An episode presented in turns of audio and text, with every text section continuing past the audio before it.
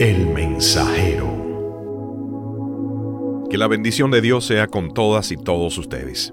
Hoy vamos a hablar del Padre Nuestro. Al rezar el Padre Nuestro, le estás pidiendo a Dios todo lo que necesitas para esta vida y para la vida eterna. No se trata solamente de una repetición sin sentido aparente. Vamos a reflexionar sobre la oración del Padre Nuestro. Comienza así, Padre Nuestro que estás en el cielo con esta pequeña frase nos ponemos en presencia de Dios para adorarle, para amarle, para bendecirle. Al llamarle Padre, nosotros nos reconocemos como hijos suyos, Padre nuestro, porque es mío, de Jesús y de todos los cristianos.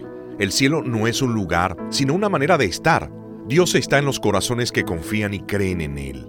Dios puede habitar en nosotros si se lo permitimos. Santificado sea tu nombre.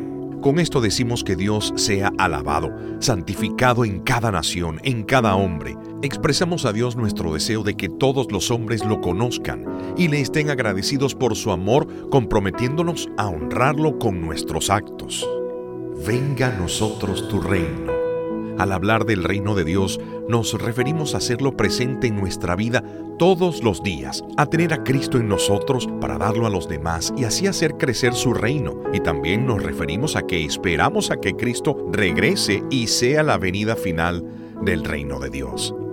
Hágase tu voluntad en la tierra como en el cielo.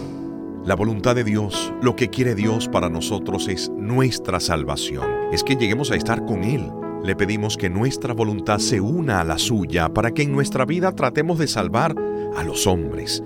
Es imitar a Cristo al momento de ser entregado. No sea mi voluntad, sino la tuya. Danos hoy nuestro pan de cada día.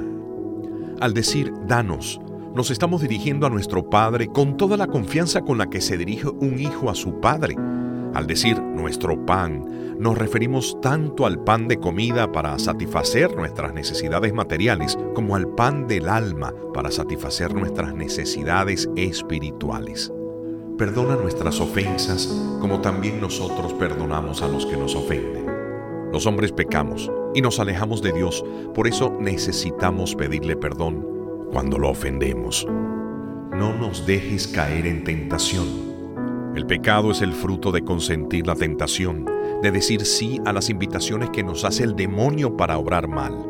Le pedimos que no nos deje tomar el camino que conduce hacia el pecado, hacia el mal. Y líbranos del mal.